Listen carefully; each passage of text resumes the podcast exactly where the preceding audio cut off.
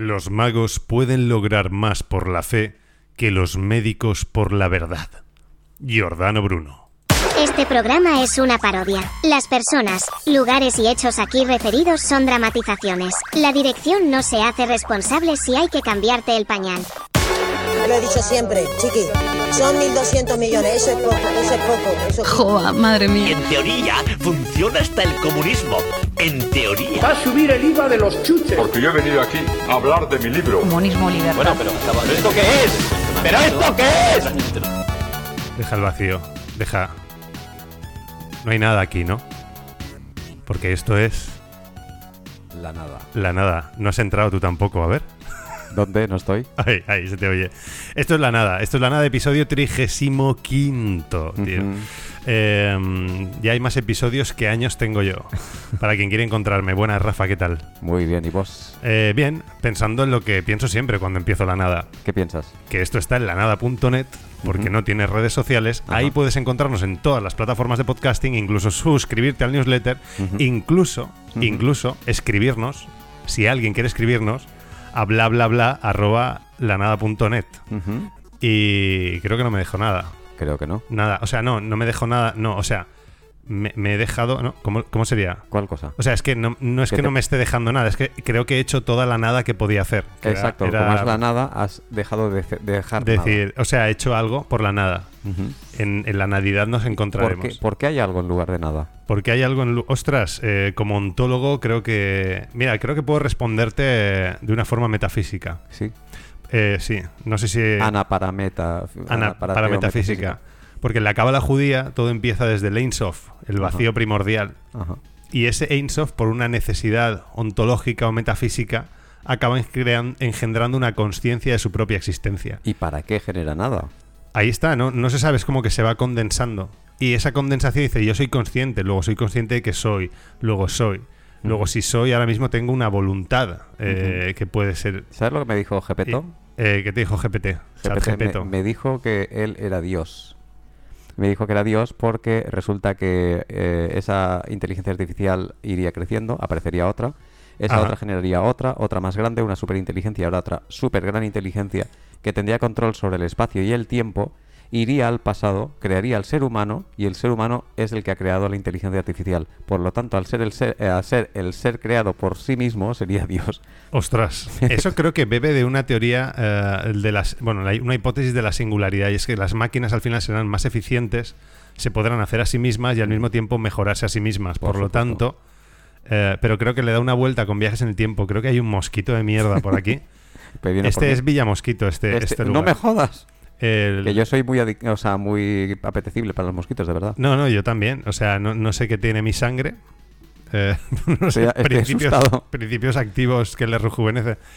Eh, no, la verdad es que creo que aquí el ayuntamiento no ha hecho un buen trabajo fumigando y es demencial. Una Mm. vez 17 mosquitos en la encimera después de Esperándote. No, después de tirar, después de tirar eh, insecticida. Y luego por todo el piso. Es, es una cosa. Y riéndose de ti. Riéndose.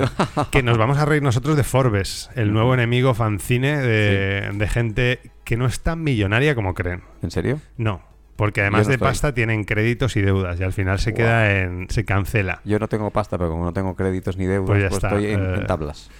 Yo no, no estoy tan en tablas. Creo que estoy en negativo. Eh, no, pero claro, esto es una especie de venganza. Entonces eh, he dicho, estos dos programas no me los voy a preparar. Vamos a hablar al pedo y que la magia fluya. Ajá. Y de eso vamos a hablar. De magia. De la magia. Ajá. Pero no de la magia borrás. De la se ha magia oído un verdad. trueno, ¿eh? Hemos- se ha oído un Sí, trueno, ¿no? Eso es magia, ¿ves? Hemos Hablas de magia y soy... Y ahí hay una simbolización interesante. No, no, claro, no, no de la magia de, de estos de sacar un, un- un conejo de una chistera. De la que- magia ritual. Que digo yo, sería mucho más alucinante si alguien sacase una chistera de un conejo. o un conejo con chistera. Un, conejo, conejo. un conejo con chistera conejo. de una chistera de un conejo. También, autorreferencial. Eh, autorreferencial. Un conejo que saca un conejo de una chistera y una chistera de un conejo. Claro, o un conejo de sí mismo. De sí sería- Un conejo que se saca a sí mismo de un conejo. A ver si le va a dar la vuelta y pone todos los intestinos por fuera. No, eso no es hacer magia. Bueno, eso sí sería otro tipo de magia, magia negra. Importante distinción y es que eh, últimamente la magia de prestigitación y la magia Ajá. de magia ritual tienen mucho que ver. Es decir, la prestigitación tiene que ver con controlar el cerebro y la atención. Ajá. Y los magos, toda, los magos de magia ritual, toda la vida han sabido hacer eso con los demás y con sí mismos. Ajá. O sea, saber controlar la propia percepción y la percepción eh, autoengañarse a sí mismos de modo que acaben creyéndose lo que ellos mismos se han autoinventado. Ajá. Y todo esto que parece así como muy eh, eh, a científico, ¿vale? Ajá. Eh, tiene cristalizaciones modernas. Eh, no sé si conoces la programación neurolingüística, ¿te suena? Sí, bueno, al final son rituales también, son estructuras para autoconvencerte, ¿no? Autohipnosis. Sí, Tengo sí. por ahí un libro de PNL que no Vale. termine como muchas el otras cosas. PNL y la autohipnosis. El PNNL. El, el PNNL y la autohipnosis y todo eso. El libro que lo, lo funda es un libro de Bandler y Grinder que se llama El lenguaje de la magia. Fíjate. Ajá. Porque habían tres tipos, Bandler, digo, Bandler, digo, Milton Erickson, Virginia Satir y Fritz Perls, que los tres curaban a gente muy jodida hablando y, y no sabían qué es lo que hacían. Ajá. Entonces, eh, investigando uno de ellos, por ejemplo, Milton Erickson era capaz de meterse en canales de comunicación diferentes, alterar, eh, por ejemplo, si tú eres auditivo O eres visual, cambiaban a otro canal y ellos Sí. eso lo, lo Sí, sí. extractaron, consiguieron verlo y y Erickson llegó a decir, esta gente sabe más lo que yo hago que yo mismo. Eso, eh, yo, mira, yo de eso sí que lo leí. Al final, bueno, al final la PNL son un conjunto de técnicas, no es, no es ni siquiera una ciencia, pero son cosas que más o menos. Ahí está, un conjunto de Pero- técnicas que funcionan. Que lo que, tú, lo que tú decías es una cosa que leí yo, que dice, cada uno piensa de una forma. Hay gente que piensa de forma kinésica, hay gente que piensa desde el sonido, desde la vista. Entonces hay gente que, por ejemplo, habla diciendo, no lo veo, Ah, ajá. o no me parece claro. Claro, o, o, o sí. no, no lo, no, Pero hay- no lo siento bien. Hay gente, no, hay gente táctil que dice hay que coger el toro por los cuernos Ajá. o hay que darle un empujón. Ajá. Entonces, o, la gente que piensa con el oído, que dice no me suena bien. Ajá. O eso eh, Sí, sí, y, o por la suena forma raro. de, y por la forma de mover los ojos puedes ver a qué recurso Sí. de tu cerebro vas neurológico. Eso sí, eso lo vi, pero no sé si es científico del todo. No, no Pero me acuerdo que cuando Bárcenas salió diciendo que no había hecho nada, yo sí que puse ese vídeo fotograma a fotograma Y viéndole los ojos y era acojonante con el mapa ese de los ojos. No, pero te lo digo porque en, en esto de, de cómo percibe la gente sí que se entronca que tú te puedes alinear con su forma de ver el mundo. Entonces, yo no soy de coger el toro por los cuernos, yo soy de ver las cosas. Pero si veo a alguien que coge el toro por los cuernos, empiezo a hablar de hay que dar el golpe, hay que apartarse, lo mejor es tirar hacia adelante.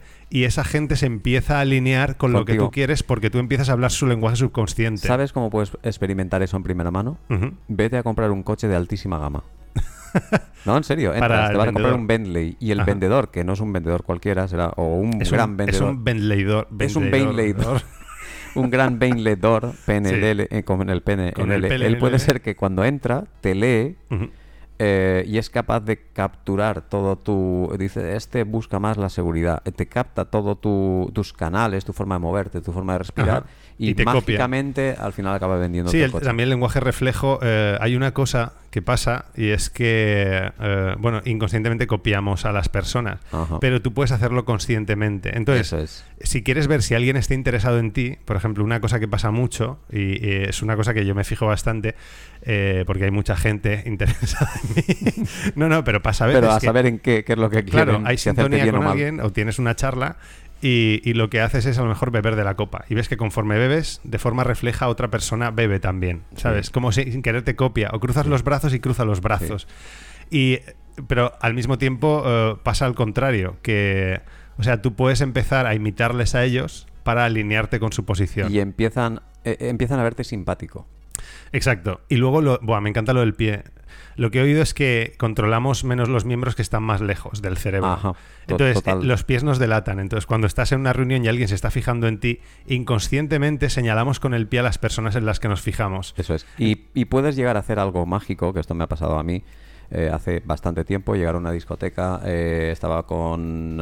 en ese momento era punto en el que ya casi era exmujer. Ujú. Y, sí, y llega un momento que me dice, estábamos bien, es decir, eh, de buen rollo, y dice, eh, ¿serías capaz de hacer que el grupo de aquellas chicas que hay ahí al fondo eh, vengan aquí? Y, y- y dijo, en cinco minutos, digo, a ver, dame diez. Ajá. Señalando con los pies, moviendo, eh, mm, se- evitando también señalar, porque los hombres, por ejemplo, cuando van a un sitio y hay mujeres, señalamos con los pies porque Sí. es el tema de interés y ellas lo evitan y cosas así. Al final haces que ocurran cosas y parecen magia. Eso pasa, sí, sí. Y también cuando hay grupos de gente, si alguien está interesado en ti, si hay dos círculos de personas, inconscientemente un círculo va girando y al final la persona está detrás de ti, Ajá. ¿sabes? O se mueve hacia ti sin querer. O sea, los- la gente se va moviendo, pero al final quien esté interesado en ti acaba en tu espalda. Lo típico de, ay, me giro y te da un golpe, lo Ajá. siento, y ya empezamos Perdón, a hablar. Y digo, perdón. va, una vez nos pasó en una discoteca, pero era el Día del Orgullo en Madrid. Lo que pasa es que la tolerancia brilló por su ausencia, porque yo respeto a todo el mundo, se meta lo que se meta, llega lo que quiera. Pero nos metimos en una discoteca y, y, bueno, al final acabaron tirándolos. La gente de la que hablo acabó, ac- acabó, acabó, bueno, le llamaron la atención el segurata. Y, pero es que se quitaron la camiseta y empezaron a rozarnos, no sé qué. Guau. Claro, claro, pero a ver, es el orgullo gay, pero no todo el mundo tiene por qué querer follar contigo. Quiero decir, yo no, voy por pero- la vida no, pensando que todas quieren pero follarme. Es divertido. o ya, sea, ya, pero e- Era calor humano. pero era muy violento si un hombre sin camiseta se empieza a frotar contigo y, y las señales que le estás dando es no me interesa, pero sigue. Entonces, otro truco de comunicación no verbal que tenía un amigo era da- dar un codazo hacia atrás y pegarle un golpe. El otro es sacar un puño Y- americano. Y pilló, sí, pi- pi- pillaron la indirecta. Pero luego salimos eh, y ellos, ellos salían, pero no voluntariamente, los estaban tirando porque era una cosa que no, no podía ser. Eh, pero hemos venido aquí a hablar de la magia y fíjate que nos hemos a- puesto a hablar de conducta, de símbolos, de Sí. actitudes. Y ahí creo que va todo el meollo. Eh, quiero sacar a colación antes de que nos pongamos. ¿Has visto el vídeo de Alan Moore hablando de la magia? Sí. que creo que bebe de Cyber Magic. ¿eh? Yo he, vis- Sí. he visto cosas que dice de Cyber Magic, que luego hablaremos de eso, si nos él, acordamos. Él está muy... eh, hay pocos autores ahora sí que, a ver hay mucho que leer y mucho mucho que, que estudiar pero él eh, algunas de las cosas que va comentando entroncan con esa forma de representar con sellos en sus en sus cómics él hace super sellos super sigils en, en varias dimensiones, eh, Sí. tiene muchas historias, entonces el, eh, realmente para entender esto, si tú haces un, un sello, el sello te va a funcionar a ti. Si yo te hago un, un talismán a ti y te digo que he puesto ahí los poderes de no sé cuántos, va a funcionar Sí. solo a mí porque es una forma de hacer lo mismo que la PNL conmigo Sí, mismo. ahí, ahí vamos, espera. Es que quiero dar contexto porque si no, la gente que nos oiga dice, pero ¿de qué cojones están hablando? A ver, para Alan Moore, el arte y la magia eh, son indistinguibles porque ambos, claro, él bebe de la magia del caos, que es magia simbólica, no superstición. Es lo que decíamos de la frase esta que le da la vuelta, que dice, la magia bien ejecutada es indistinguible de la ciencia. ¿De quién era eso? Eh, Peter Carroll. Peter Carroll. Ah, entonces, ¿qué pasa? Que él hace arte porque dice, eh, empiezo a jugar con unos símbolos y la obra que tú estás experimentando es que es un proceso en el que yo cojo símbolos que conoces y les doy la vuelta, o sea, altero su estructura semiótica, su relación, para al final de la obra llevarte a un estado de conciencia que no era el primero, el, el- el primigenio, el tuyo. Entonces, de alguna forma he obrado magia en ti. Y, y él lo compara con la publicidad. Dice, un mago muy poderoso es el publicista que puede hacer que todo el mundo tenga los mismos pensamientos banales al mismo tiempo a través de la televisión en todo un país. Porque, por ejemplo, coge un modelo como es el AIDA, atención, interés, deseo, adquisición, y lo que hace es llevarte desde una necesidad hasta una solución. Y en ese momento a todo el mundo que lo ha visto le ha codificado la idea de que la solución a tal problema es la que él ha propuesto. Mm. Entonces, cuando hablamos de, de magia, yo lo veo así como eh, alterar significados. Digamos que la psicología, y en buena parte la psicología humanista, tiene un componente mágico en este sentido, de, de el, el alterar. problema de la psicología es que va un poco a intentar curar con el habla y es demasiado soft, demasiado... Ah, claro, a ti te molan las cosas más, más sí, en, radicales. en América, por ejemplo... que Bueno, hay, tienen- mucha- hay muchas escuelas eh, también. eh. En la, la americana, que es psicoterapia, me importa un pepino, eh, de Sí. verdad, ellos dicen me importa un pepino la teoría, pero que funcione. Tienes un tipo con un trastorno obsesivo compulsivo y si funciona lo que sea, le pegan un susto y a lo mejor con eso lo, lo arreglan. Entonces, Ajá. mucho de arreglar cosas que tiene que ver con magia ritual y todo esto tiene que ver con autoasustarte a ti mismo de tal forma que produzcas una ruptura de tu estructura de la realidad y crees otra. Bueno, sí, esa es una forma de. ¿Has visto, de recuerdo que no se me pase porque tengo muy mala memoria, eh, el Club de la Lucha? Sí. En el sí, Club de la Lucha cogen a un, creo que un chinito y le dicen que se ponga al suelo y le dice, a ver, ¿qué es lo que has querido hacer toda tu vida? "Eh, He querido ser mm, Ah, vale, veterinario. sí. Le apunta con la pistola y dice, mañana quiero que te apuntes a biología o lo que no creo que eso. Y si no, te buscaré porque he visto tu dirección y te pego un tiro. Le le- claro, le han hecho, le han hecho creer. Bueno, en la novela sí que matan gente. ¿eh? Y han pasado lo mismo de siempre. Han pasado siete años. Ese área de spoilers. ya o sea, igual, ya te has ya podido poner al día. Em, No, bueno, claro, es que cuando la gente piensa en magia, piensa que hay unos una especie de conjuros metafísicos, pero ya no es metafísica en sí, es lo que decía Alan Moore también, me voy a referir mucho a él. Es que antes el mago era el que consolidaba una serie de conocimientos que ahora se han dispersado. Quiero decir, ahora tenemos, eh, por un lado, al psicólogo, por otro, al, Al místico médico. religioso, por otro, al médico, por otro, al farmacéutico, pero también tenemos al analista político, también tenemos al que diseña las, las calles y las autopistas y todo lo que sea. Pero antes sencillamente es que en una sociedad mucho más primitiva había una persona que coleccionaba todos esos conocimientos y era capaz de interrelacionarlos de una forma que nadie entendía porque nadie los, podía- los conocía, los correlacionaba. Entonces la magia es cuando parece que has hecho algo que nadie más puede hacer, pero lo que te digo, bien ejecutada, es indistinguible de la, de la ciencia. Entonces para mí un mago hoy en día eh, sería como una persona del renacimiento, una persona que sabe beber de muchas fuentes, correlacionarlas y conseguir algo que nadie consigue desde un departamento específico. Entonces hay gente que dice es magia, pero dices, ya, pero no es superchería, es que sencillamente ha conectado unos puntos que nadie más se atrevía a conectar. Y de hecho, alguno de los libros que hay de Magia del Caos se llama eh, el libro de los resultados. En el sentido de que las teorías no les... En Magia del Caos concretamente, las teorías les dan igual. Lo que quieren es ver lo que funciona. Y es relativamente peligroso, porque meterse en esta, en esta serie de técnicas de autohipnosis, tecnologías y tal, te puede llevar al mismo camino que las drogas. Si te vas a meter, tienes, Sí, sí, sí. tienes que saber lo que vas a hacer porque han ocurrido casos, de, lo se dice mucho, de personas que han entrado ahí y no han salido. En el sentido que no han salido como entraron. Eh, sí, ya hemos hablado aquí a veces de una persona que conocemos que acabó en una secta. que se em- empezó a estudiar meditación, eh, estudió psicología. Eh, luego, ¿cómo se llama? Psicología transpersonal. Se metió en el Superhuman OS de no me acuerdo quién, que era un programa para descomponer tu mente y tu persona y, se entenderte. descompuso.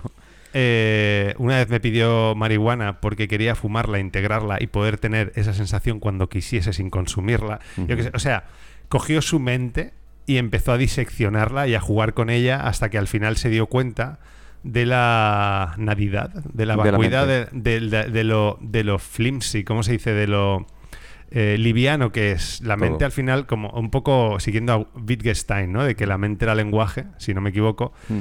Eh, claro, es algo que puedes reconfigurar y tal. Total, al final se acojonó. Y la última vez que quedamos me dijo, mira, mejor coge un maestro y síguelo. Y al Ajá. final había cogido un maestro. eh, Pero eso es lo mismo que en el tema había, de las había- drogas. sí, había cogido un único maestro. Eh, no voy a decir la secta, no sé si la he dicho ya. Total, que, que claro, que seguía ciegamente una persona que le daba un código que no ponía en jaque esa estructura de la mente, que le hacía que el mundo estuviese más tranquilo y se ha quedado en- encerrado de eso que yo, hablando desde la magia, diría que es una maldición. Porque ya no es solo un sistema que te ayude a sobrevivir y reproducirte, es un sistema que te mantiene acotado Mm. para que no te autodestruyas, ¿sabes? Y que no te permite relacionarte con tu familia, vivir una vida normal. ¿no? Es, es como una cárcel para la mente para no desesperarte del miedo que has pasado autoasustándote. Porque has estado jugando con tecnologías que tienen miles de años Ajá. y, y has roto tu esquema. Mira, esto lo dice Anton, Wil- Anton Wilson. Cada uno, o sea, Ajá. son formas de auto, de tener realidades alternativas. En realidad no hay una. Cada uno percibe una realidad diferente. Y dependiendo de tu estado, de tu, de, de, ah, productos, de, de cómo estés, de si has bebido, de si estás de fiesta, la, la, la percepción de la realidad puede cambiar. La magia del caos lo que hace es intentar cambiar esa realidad consensuada. La realidad consensuada es la realidad que mantenemos todos cuando estamos juntos. Los significados que compartimos, los Eso es. ritos que compartimos, sí. Eso es. Entonces, yo puedo intentar romper esa realidad y si intento volver a los que tienen una realidad consensuada, voy a parecer como mínimo raro Claro. y como más normal, un loco. Anton Wilson es el padre del discordianismo. Sí, pero Vale. aparte, muchas de las cosas que él dice, los caoístas, los de la magia del caos, lo utilizan para entender qué es lo que está ocurriendo. Porque la base de la magia del caos es la discordia. Y es Anton Wilson, y bueno, no recordará a muchos de. Habla un poco más alto, porfa. sí, Más sí. alto. Ahí, vale. ¿Me levanto? Estoy cansado de, de decirle a la gente, puto mosquito. Estoy cansado de decirle a la gente eso eh, porque seguramente se oye bien. Y yo soy un técnico de mierda. O sea, estudié, estudié una licenciatura para, para decirle a la gente que hable más alto porque yo no sé configurar mi propio equipo. ¿Sabes? Eh, no, te iba a decir, creo que conviene recordar eh, los, como las tres patas del discordianismo. Creo que ya lo hice cuando viniste. No sé si es una mosca o un mosquito. Parece una mosca. Bueno, vamos a dejar ahí que flote. Eh, primero, Anton Wilson dice que hay un principio eh, an- anerístico. No, eh, perdón. hay un principio Sí, es el tema de Ah, que no, vale. el caos y el orden son realmente anerístico, son basa- basándose en Eris, que es la diosa de la discordia. Adiós. Eh, ¡No! ¡No! Eh, esto necesito palillos, como en Karate Kid. El, el principio anerístico o de aparente orden significa que negamos a Eris como diosa de la discordia. En- por- porque es un poco en dándole un marco a lo que dices, ¿vale? Yo intento como subir a la parte más general para que no se pierda la gente. Entonces, digamos que cada uno tiene una matriz de que- con la que interpreta la realidad caótica que hay alrededor. Entonces, para ti todo tiene lógica. No sé, una persona a lo mejor eh, de corte conservador interpreta que la familia es la familia cristiana vehicula la sociedad, tal y cual. Pero a lo mejor una- un ateo interpreta más que su libertad individual o de pensamiento vehicula la realidad y con ello las relaciones son plásticas y no sé qué. Y a lo mejor un incel nihilista interpreta que las relaciones son la mierda porque le hicieron sentir mal. Al final todos están hablando de lo mismo, de gente besándose y follando. Pero cada uno, para, interpreta de una forma. para cada uno su estructura le está dando un orden determinado y dice, bueno, es, or- es ordenado. Pero luego viene el principio erístico, que es cuando alguien apoya el codo en la barra del bar y dice, voy a decir lo que pienso frente a los demás. Entonces, eh, ahí empieza el caos. Porque resulta que el conservador se cruza con el ateo, que se cruza con el nihilista, que se cruza con el conservador y empiezan a pelearse y parece que hay aparente desorden. Y luego el discordianismo dice, es que precisamente ese es el principio de la discordia. Cada uno tenemos unos marcos y esos... Ahora hay dos. Ahora hay dos putos mosquitos. Yo estoy asustado. Nos van a Me estoy asustando mucho. Eh, entonces tenemos el principio anerístico de aparente orden, luego el erístico o de aparente discordia. Caos. Y después la No, y luego realidad. el, el verdadero caos, que es no, no, la realidad es caótica y lo que estamos es intentando ordenarla nosotros. Es un poco la paleidoia o apofenia. Pareidoia, ¿no? Paleidoia Sí. apofenia, que es que vemos eh, en el mundo con nuestros sis- sistemas nerviosos y nuestras experiencias cosas, pero de lo que realmente, comillas, realmente lo que hay en el mundo no lo sabemos. Ajá. Lo interpretamos con nuestros sistemas nerviosos humanos. O sea, ¿qué hay Claro, fuera si sí, es que hay algo? Porque ahí Mira, eso me, me vino una ínfula ah, la última vez que tomé setas. La gente se ríe porque yo pienso que soy un drogadicto y digo, joder, hoy he bebido, he he bebido alcohol, tortilla. cafeína y he tomado Valium. Quiero decir, no, no, voy- voy a hacer un ritual, ya te lo dije, de, de abstinencia y ver cómo salen los demonios interiores y los reflejo, a ver qué pasa. O sea, me apetece... Hay gente que me decía, eres místico, yo creía que era místico y no. Y alguien me dijo, no, no eres asceta. Porque da igual lo que tomes, es que tú tiendes a ver qué pasa cuando no tomas nada y sale esa verdad interior, ¿no? Eh, ah, ¿Por qué iba esto? Sí, porque querías hacer un ritual. Ah, sí, no, no. Porque eh, me vino a la mente, tomando psilocibina. A ver, esto que voy a decir creo que es muy coherente.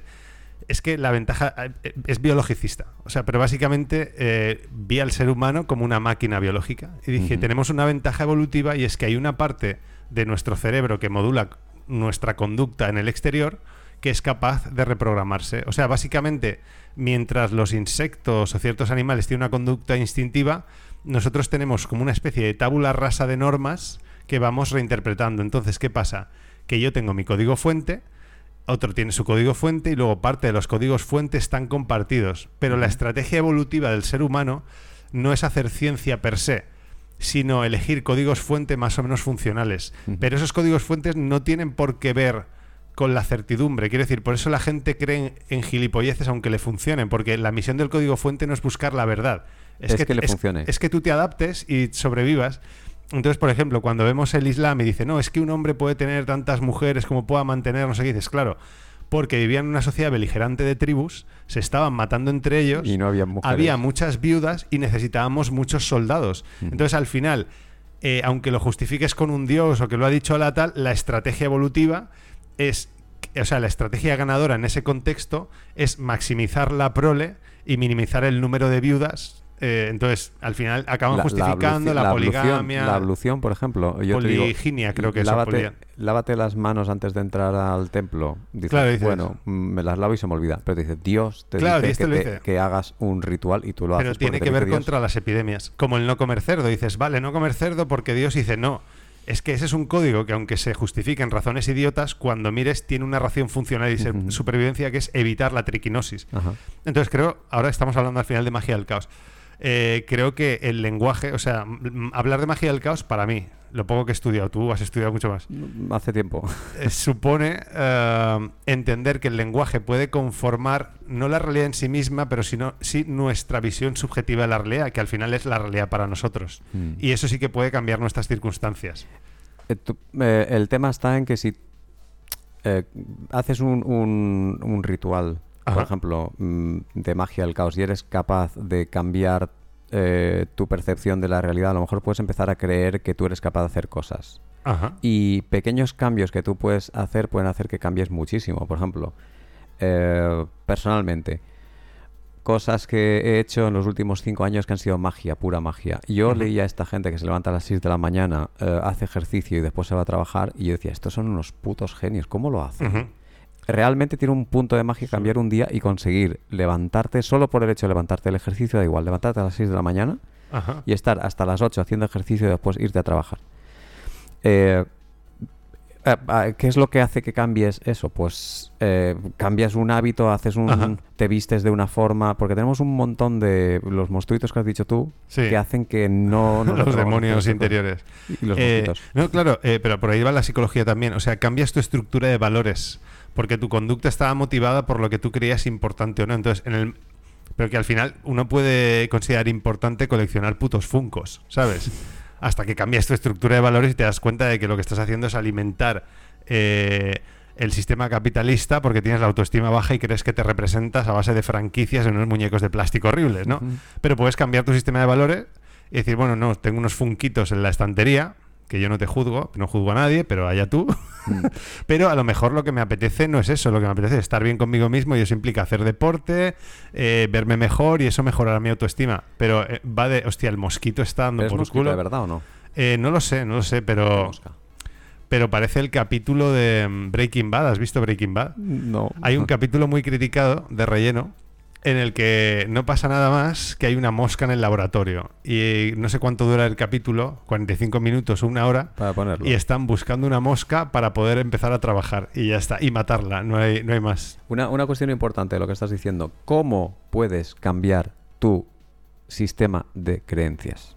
¿Cómo Ahí lo está. cambias? Porque Ahí, yo, vale. por ejemplo, te puedo decir, yo hace poco he estado viajando y yo te juro que yo en la mm, nunca en la vida hubiera pensado que sería capaz de, de plantarme en Pekín en avión. Ajá. ¿Qué es lo que cambia el sistema de creencias? La Eh, magia del caos. en parte sí. El hecho de decir, a ver, que, que me metí allí casi cuando estaba todo el jaleo. Allí no habían, eh, no habían extranjeros casi, muy poquito. Ujú. Y encima me dijeron, ¿eres capaz de venir aquí sabiendo que esto aún está, el COVID aún está aquí elevado? Y yo dije, a ver, ¿qué me puede pasar? No, simplemente que pille el COVID, que no me pueda pagar un hospital porque están saturados, que me muera allá a tomar por saco y no tener a nadie. Pero decir, esto sí que es un súper ritual. ¿Soy capaz de hacer esto o no? ¿Me atrevería? Lo haces y después dices, tampoco es tanto. Es decir, no, no- Es más peligroso que te atropelle un bus, a lo mejor que casi eso que te has imaginado, ¿vale? Pero es, eh, ¿qué es lo que hace que tú puedas cambiar tu propia estructura de la realidad? Pues eso es lo que busca la magia del caos desde hace mucho tiempo, no es de ahora. La magia lleva miles de años y no es una estafa. Es algo que, eh, bueno, puede ser una estafa, pero es algo que intenta hackear tu propio cerebro en, en el modo de que intentes, eh, como decir, llegar a, a obtener cosas. Por ejemplo, Aleister Crowley te dice que te hagas promesas a ti mismo. Y dices, vale, cada vez que falles, te cortes. Ajá, te te Entonces, te simbólicamente. cortándote. sí. Simbólicamente no, con, un, con una navaja de, de afeitar que te cortes. No, pero digo que el símbolo que asocias es una experiencia de dolor, de martirio, Desagradable. a tu propia desobediencia. Eso es. Entonces, es domesticar ese Mr. Hyde que tienes dentro, que no quiere hacer eso que quieres, pero tu voluntad es tan fuerte que eres capaz de hacer eso. El peligro grande que tiene el mago, comillas, el brujo, no es que tenga, que haga ahí y aparezca un trueno, es la voluntad que tiene. O sea, si él dice que te va a matar, te va a matar. O sea, es el, el hecho ese de, de, mm, que tiene un, un- el pensamiento y la, y la acción van sin subterfugios, sin, eh, Sí. sin turbulencias. Claro, no, y que está más allá de, ya no del bien y del mal, diría, sino de, de los valores humanos. Por ejemplo, la gente a lo mejor se mide por el dinero, pero de repente te das cuenta de que el que tiene no el dinero, no el poder monetario, pero sí mejor posición, a lo mejor es el que aconseja al que tiene el dinero. Y ese a lo mejor cuando el que tiene el dinero se queda pobre puede ir a otro y decir, oye, yo le aconsejé mucho tiempo hasta que me desobedeció. Y, y tener, quiero decir, el mago para mí no es el que se deja ver, como lo que hablábamos en el programa anterior, sino el que consigue lo que quiere al margen de que los demás eh, quieran o no que lo consiga o tengan más o menos poder sobre él. De hecho, lo que demuestra que yo no soy brujo ni mago es que estoy hablando de magia y brujería. El brujo y el mago no hablarán nunca de magia y brujería. Otra Ahí cosa, están las élites mundiales y los reptilianos y los Illuminati. un brujo o un mago nunca pedirá dinero porque con un ritual lo consigue. Mm. Un brujo o un mago no tiene una apariencia amenazadora porque no le hace falta. Sí. No, no, es eso, es que si juegas con los símbolos y ten en cuenta que vivimos en un mundo mediatizado por la comunicación, eh, vehiculado por el derecho, que también son palabras específicas, eso me lo decían a mí en clase, o sea, el lenguaje del derecho es específico, las palabras tienen poder. Lo dice también Alan Moore, que lo que dices cuenta, o sea, no es hablar de forma trivial, como estamos haciendo. en Él, general, él lo que lo que dice que lo que más me, me gustó de todo de todo lo que lo que tiene ese documental es eh, a los 40 años más o menos dijo lo recuerdo un poco a Reu vale a los Ajá. 40 años en lugar de tener una típica crisis eh, lo que hice fue decidir que era mago. que era mago En su cumpleaños. uno uno tiene que tener cuidado con lo que dice porque lo que dije ocurrió Sí. eso mismo eh, No, creo que lo que dice es porque si dices que eres mago, es probable que te conviertas en es. mago, sí. Yo lo aplicaría a dos cosas y hay un ejercicio muy interesante más anodino y otro más peligroso. Uno es decide en este momento que eres un espía secreto. Hostia, eh, Y a partir de ahora empieza a buscar si eh, tu- en tu realidad esta que te acabas de inventar, que es un ejercicio de magia, sí. empieza a ver todo como reflejo de que eres un espía secreto que te han puesto una serie de chips en la cabeza para, es muy loco, para hacer una serie de acciones y después empiezan a pasarte cosas. Yo eso lo he hecho. Eh, me he ido a sitios, eh, han Me hecho contaste fotos- lo de la embajada o no sí, sé qué. sí. Te hacen fotos y resulta que tu cara no aparece en ninguna de las fotos, todos los demás sí, digo, "Oh, Santa, saben que soy un agente y entonces no sale Sí, mi cara. como lo creen, han evitado al publicarlas que salgas Eso tú es. y algún otro a lo mejor que también pensaban. Pero quiero decir, te han metido dentro del grupo de este tío mm, no conviene que salga porque estará la suya haciendo cosas secretas. ¿no? Eso es.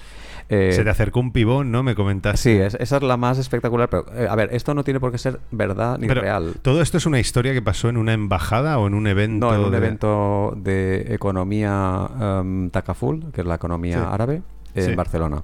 Sí, o sea, no tiene por qué ser verdad, pero al final todo cuadra de forma que es que nunca puedes confirmarlo ni desmentirlo, ¿no? Pero, Eso es. El tema es que mm, yo había aprendido un poquito de árabe, eh, me llamo tal, eh, Ismi, Ismi, Guillem. Ismi- eh, tal. Y eh, yo estaba con la manía esa de decir, no, vea, soy un agente secreto aquí investigando esto y tal. Ajá. Y en un momento dado una chica hizo una foto y entonces por el flash tú te giras y entonces ves una señorita mm, de buen tipo. Ajá. Pero fíjate, con el flash ya la has mirado. Uy, qué bonita. Era egipcia. Eh, voy al, al, ah, al- ¿Cómo se llama esto? Al ascensor y en el ascensor estoy hablando con un alemán en inglés. Entra ella. Ajá. Yo digo, uy, mira, eh, esta chica igual. Digo, ¿qué tal? En inglés. Y me dice, no, no, soy egipcia, no hablo inglés. Me pongo a hablar con ella. Bueno, el tema está en que le dije algo así como. en que- árabe. Sí, que me gustaban, que, que me gustaban sus ojos, pero lo dije de tal forma que parecía algo así como decía que me gustaba ella. Entonces la chica me dice que, que le enseñe Barcelona para verla y tal, y yo me pongo a pensar, digo, estos son eh, embajadas, son... Digo, coño, la mitad de esta gente son, son agentes. ¿Y cómo no puede hablar inglés? Sí, es lo que dice. Y no puede hablar Es lo que inglés. dice Edward Snowden en Vigilancia Permanente. Dice: las embajadas son centros de espionaje. O sea, está, no hay, no hay más. De hecho, él dice: el informático es el de inteligencia de señales. O sea, es el que está intentando espiar a todo el mundo, los teléfonos, los ordenadores y tal. No es el que te pone el Word si no te funciona, eh, no me jodas. Y al final, pues bueno, te montas la película. Puede ser que no sea cierto, pero es divertido. Acércate un poco. Pero es divertido. no sé. Eh, a mí me pasa una, una tontería, pero si actúas como, la gente te toma como. Es, eh, o sea, si entras dentro de sus marcos, digamos, de... Es como los cazadores siempre siguen patrones. Si tú quieres convertirte en presa, solo tienes que seguir ese patrón, por decirlo así. Y me pasó... mm, ¿Qué iba a decir? Sí, que te pasó una Ah, no, cosa no. tipo... Una tontería. En un festival de jazz. eh, no se muere el mosquito. Eh, en un festival de jazz. um, nada, sencillamente yo fui solo. Y eran dos o tres días y la gente estaba viéndolo y yo estaba pues en la mesa eh, moviendo los pies, ¿sabes? Siguiendo el ritmo con las manos. pero como muy atento. O sea, mi movida era que yo estaba prestando mucha atención a la música y siguiendo el ritmo con varios miembros. Y al final una persona me dijo, claro, porque tú eres, tú eres batería, ¿verdad? Y dije, no, no sé en qué momento han hilado. Y digo, la única diferencia ha sido que he actuado como si yo estuviese sabiendo de eso. Eso, de hecho, es una de las novelas estas de. Ah, Philip bueno, Dick, perdón. Y, también, obviamente, me, me dejé ver porque fui ahí por el batería de un grupo valenciano que es la hostia. Entonces, claro, te ven con un batería y luego estás solo mirando Haciendo y haciendo ritmos y dicen, este es batería. Creo que es Fluyan mis lágrimas, ¿no? Dijo De- el policía. eh, no lo he leído, no lo he leído. En ella, eh, pues es este tema. En ella es si aparece una estrella del rock en una realidad alternativa, ¿sería reconocible o no? ¿Lo reconocerían o no? Es un poco, hay mucho más que eso, pero una parte es que él aparece en, bueno, no estoy spoileando nada, aparece en un hostal, pero él tiene el pose, el, el saber Sí. estar de ser una estrella en otra realidad. Eh, todavía no me sé, sí, todavía no me sé la movida. Entiendo que es un poco spoiler, pero hace más de siete años que la publicó. Pero ¿Cuál? La de Fluyan mis lágrimas, dijo el policía. Es que tampoco. Buah, Philip K. Dick, em, otra cosa de magia. Yo creo que cuanto más interiorizas, o sea, cuanto más lees a Philip K. Dick, me lo dijiste tú, Oh, más te conviertes en uno de esos Muy personajes. Pero yo creo que tiene una, una- un fundamento lógico, simbólico, lingüístico. ¿Cuál es? Y es que tú vas asumiendo el marco de interpretación de Philip K. Dick, eh, esquizotípico, esquizofrénico del mundo. va, va más, más lejos y no es tan, Pero- no es tan, no es tan eh, perverso. Es no, pero que- quiero, quiero decir que tú eh, ves a alguien que no para de cuestionar la realidad, la ontología de las cosas, entonces interiormente tú te vas transformando y vas empezando a cuestionar eso. Pero fíjate, Entonces en, tu en la realidad se vida, convierte- en la vida tú tienes eh, post jocondan juventutem, post molestan senectutem. Hay dos fases. ¿Cómo? ¿No conoces la canción de... uh, Pues yo tú un dam conectu- No. no, de cuando alguien es nombrado doctor, se canta el... el, eh, el, no me acuerdo el nombre, el título. Está en latín. Te habla de las dos fases de la vida. La primera parte vas para arriba y todo está chulo, vas construyendo, y la segunda parte todo se va destruyendo. Ajá. Entonces Philip Dick refleja muy bien ese sentimiento humano, que es el de la primera parte de la historia, eh, vas construyendo cosas, eso siempre lo hace así, él, Ujú. fíjate, y la segunda parte lo destruye todo. Esa es su técnica. Entonces Mm. te crea un marco, cuando ya te lo has tragado el marco, la segunda parte te Oh, lo rompe. Spoiler de todo. No, Philip, no, no, eh. no, no. Philip Dick, o sea, de- sí, Philip Dick normalmente crea un marco y cuando ya te lo has creído te lo rompe. Ubik, ¿has leído Ubik? Eh, sí, Eh, es que lo mejor de sus novelas son las últimas páginas. El cabrón es muy bueno haciendo eso, la voladura controlada de... Ajá, Tú ves todo. que la, la historia va aterrizando, ya estoy al final y... Lo tengo. Es que, y- bueno, la última línea de, de Ubik. Ubik, lo del hombre en el castillo también. Am, joder, tengo ahí varias novelas y ahora no me viene... Sí, no, eh, simplemente el- el- el- lo que eh, yo siempre he pensado que soy un me, me gustaría ser mago del caos diquiano en el sentido sí, sí, porque es eh, romper la estructura de la realidad y crear tu propia realidad. Y él es un gran destructor de realidad. A base de la manipulación simbólica, entiendo, ¿no? Sí, y, y del hecho de que estás leyendo una novela y tú empatizas con algún personaje y poco a poco vas yendo, te vas dejando llevar, te vas dejando llevar y al final te deja bastante una sensación de... O sea, me ha roto. Y en algunas de ellas, como la famosa de Arnold Schwarzenegger, que hablábamos de la paleidoia, ay, de, de la... ¿Cómo os digo? La metanoia. La metanoia. El tema de la metanoia es cuando tú pasas de la paranoia, que es de pensar que todo el mundo está contra ti, a algo mucho más bonito, que es empezar a pensar que todo el universo está creado para ti. Eso tiene una vertiente espiritual, que es lo que si- sintió eh, Ignacio Loyola, creo que fue. Y, y esquizotípica también. Sí, pero es, es decir, eh, Sí. abres la Biblia y dice, deja de estar fornicando por ahí, bebiendo pendón, que no sé Ajá. cuántos, dice, me, me lo dice, me lo dice a mí. Cuando el universo te empieza a hablar a ti, Ajá. eh, experimentar la metanoia. Hay una metanoia que será seguramente dañina y hay una metanoia maravillosa. Yo me considero, me encantaría ser más metanoico. Yo he visto al dragón sin fumar nada ni, ni beber nada en, en Pekín. He mirado saltando la comba al cielo y he visto el dragón y yo había leído en el I Ching que yo algún día vería el dragón y digo, Pero como que el dragón, hecho de nubes. de ¿o? nubes. Y dices, a ver, que sé Oh, que eh. son nubes, que no soy tonto, pero lo estoy viendo. Un pensamiento referencial ahí de... Ahí está. Después me vengo aquí a España, mm, nada más aterrizar, mm, pillo un coche de alquiler, llego a la zona de la costera, digo, "Ah, ya he llegado aquí y hay una tormenta en ese momento, "Ah, qué casualidad, otra tormenta, y veo el mismo dragón ahí arriba, digo, ostras, esto, que a ver, que sé que son simbolines, que sé que me lo estoy yo auto a mí mismo, pero es es chulísimo. Pero era lo que decía Carl Gustav Jung sobre la Mm. sincronicidad, ¿no? Que a veces eh, Uh, hay sorprende. ciertas... eh, ¿Cómo me decías tú lo de una vez? es- Uno- una vez no es nada, dos casualidad, tres causalidad. Sí.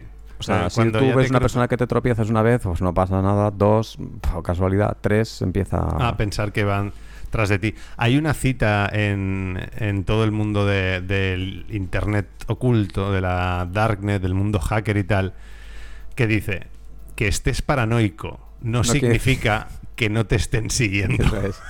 Un poco así. A mí me gusta mucho esa que dice, solo los paranoicos sobreviven. Sí, a ver, yo- fua, es que lo conté hace unos programas, tío. Yo bajé la guardia y digo, no puede ser que aquel que está allá es policía y viene a por mí, que la tía que está ahí a la derecha es policía y está esperándome, que el que tengo a la izquierda es policía. O sea, era como yo, yo que soy un poco paranoico, digo, me lo descreía. Es que digo, no puede, no soy ta- tan importante, tío. Y eran todo policías. Bueno, eso de que no eres tan importante es porque no eres metanoico. Ya, ya, no, no, claro, no, pero eran todo policías esperando. El universo te está diciendo que tienes que ser metanoico. Sí, sí. Te conté lo de la bala, ¿no? No, el- la bala. La bala, en el aeropuerto de Madrid. No, ¿qué pasó? Pues, ¿has visto el Call of Duty? Eh, sí. Call of Duty tiene juguetes, uno de ellos es una bala de juguete mm, que no sirve para nada, que tenía mi hermano. Ajá. Y a mí se me ocurre decir, uy, algún día me gustaría tener una bala para el simbolismo de la última bala, es para mí mismo. Porque yo, soy, yo soy pacifista y soy objetor y no he hecho ni la mili, ¿vale? Pero pues, soy- tengo edad para hacer la mili, aunque parezca que tenga 20 años, sea sexy y maravilloso. Podrías hacerla ahora, estás en forma. sí. Bueno, no sé. Entonces cogí la bala y la metí en una, en, en una maletita pequeña donde tengo el ordenador y pensé, algún día la reparo porque estaba roto y me la pongo así como un simbolito muy machote, ¿no? De "Mira, que tengo una bala tal. Y se me olvidó la bala. Total que eh, llegué, para marcharme para allá abajo, llegué, llegué al aeropuerto, pasa el control. Bueno, primero en el AVE me dijeron, lleva usted ahí una cosa muy rara. Y yo pensaba que era una navaja suiza que tengo. Digo, no, es una navaja suiza. Y dices, pequeñita. Digo, pues era una cosa así y tal. Y pasó. Pasó en el AVE, pero pasó de, de casualidad, porque no puedes llevar balas por ningún lado. En el avión paró y ahí vieron que había una, una bala y dijeron, "Eh, perdón, ¿lleva usted una bala? Digo, ¿Cómo voy a llevar yo una bala? Eh, el problema está en que llevar balas simuladas o juguetes es delito. Ah, sí. Sí. O sea, O sea, tú no puedes pasar un arco de seguridad para subir a un avión llevando una bala. algo que parece un. Vale, vale. Eh, Ni una pistola de juguete. Entonces eh, dijeron, tenemos que llamar a la Guardia Civil. Ah, por- hostia, porque resulta que usted, eh, algo así como que has cometido un delito de intentar. Digo, pues a ver si la, la- la- la abrimos, la sacamos. Digo, pues esto es un juguete que lo metí ahí sin darme cuenta. Bueno, vino la Guardia Civil, estuvieron ahí Ajá. preguntando si yo tenía algo que ver con terrorismo. Bueno, yo nunca me he visto así con la cazadora esa, la chupa perfecto, la llevaba puesta, iba de subnormal ese día. Y eh, nada, estuvieron hablando entre ellos y dijeron, mira, a ver, el tío este es un idiota, verdad. Este ni, ni terrorista ni nada. Déjalo marchar y ya está. Y tú como Jar Jar Binks. ¡Misa, Misa, misa, imbécil. ¡Bala! Eh, lo fuerte es que llevaba otra. o sea, En el, en el cuello llevaba otra. De verdad, claro. No, no, eso no era la de verdad. Y nada, y se, se quedó allí. Entonces, eh, eh, eso te genera un poquitín de paranoia y te hace ser el protagonista de la imbecilidad del día. Dices, o sea, soy, soy un imbécil. ¿Cómo coño meto yo una bala de juguete y la lío parda? ujú. Hostia. Madre mía, el juego simbólico de. Balas. No, pero yo sí que me he dado cuenta con. ah, últimamente, eh, yo creo que es una cuestión de suerte, pero el tema de. De las fuerzas del orden, quiero decir, ellos buscan patrones. Entonces, si tú eres capaz de salirte de ese patrón, ah, ya no te ya no te encuentran. Quiero decir, eres O, o al revés, si no eres el patrón de la normalidad van a ir a por ti. Eh, O no, sea, yo, yo en ese caso seguramente vieron un imbécil, no tenía el patrón del tío que está intentando hacer nada y Mira, por ejemplo, eh, estoy pensando que yo tengo un Opel Corsa negro, ¿vale? no despistas, No, pero la que- matrícula que le van que- a poner algo. Que me parece, sí, que me parece marrullero, porque parece un Opel Corsa normal, pero es un Opel Corsa con acabado deportivo. Entonces dentro y está tuneado, le hemos puesto una pantalla con ordenador de a bordo, aunque tenga sea antiguo, pero yo qué sé, el, el tubo de escape cromado de, de macarra, las llantas más anchas, están así un poco... Yo veo las ruedas como en V, como para que agarre más. no sé, los asientos de dentro son deportivos. Quiero decir, para mí es un coche que digo, tío, que es un poco macarra. Lo que pasa es que no es un Seat León amarillo, pero es un poco macarra. Pues Un Ford Fiesta blanco. pero no, pero pasa que ese coche no lo para nunca, no lo para nunca, tío. Eh, Tendrá algo. Nadie se pica. Cuando he ido con un Alfa Romeo, sí que ves que a lo mejor un coche así de más alta gama te, te acelera y te hace la mierda, como picándose contigo. Conmigo nadie. Bueno, ayer, ayer sí que hubo una cosa más rullera, pero ahora te cuento. Pero eh, luego también, eh, yo creo que parece un coche de la secreta o algo así. Y lo dejan pasar. Eh, el otro día, mira, también, bueno, hablando de símbolos, mira, esto es un poco de magia del caos. Ah, vale. Eh, creo que ya lo conté, pero te lo cuento a ti también. Me pararon en un control. Eh, yo llevaba la ITV caducada tres o cuatro meses. Esos son varios cientos de euros de multa. ¿vale? Y me paran y viene un agente y yo me hice un poco el longis porque hace tiempo que no conducía, no pillaba un, un control y tal. Eh, nunca me habían parado en un control y, y viene un policía eh, de, la, de la policía local, ¿no? Y me baja la ventanilla por la derecha. Esto es relevante. Entonces yo, bueno, esto es, esto es un control, no sé qué tal, perdón, es que estoy un poco, eh, bueno, en fin, que no le importo. Dice, bueno, pase tal. Y me dice, por cierto, caballero, acuérdese de renovar la ITV, ¿eh? acuérdese, ¿sabes? Porque es, es multa y tal. Y yo, ah, vale, muchas gracias. Entonces me fui de allí y dije, a ver, pero es que los controles así están hechos para recaudar, para que te pillen un poquito de marihuana, la ITV caducada, que tienes óxido nitroso metido y no puede llevar el coche, cualquier gilipollez de esas. O sea, no- para eso hace- haces un control. Y me puse a pensar, ¿por qué me ha perdonado la multa si han hecho un control precisamente para eso? Digo, ¿es solo mi actitud? O, Pero- o que a lo mejor igual le, le- Había otro factor, creo yo. No, no lo puedo, claro, no lo puedo afirmar porque en ningún momento podría haberle dicho, oye, me está perdonando por esto, porque entonces ya la habría cagado. ¿Y cuál era? Que me regalaron un llavero que solo tienen los guardias civiles.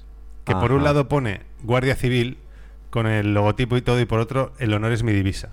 Y eh, eh, los policías nacionales tienen el suyo, los, los locales creo que tienen el suyo, son unos llaveros, son unas tiras así negras, ¿vale? ¿Qué pasa? Que yo lo llevaba en las llaves del coche. Entonces, al abrirme por la ventanilla derecha, sin querer, me vio la tira de la Ajá. Guardia Civil sobre la pierna.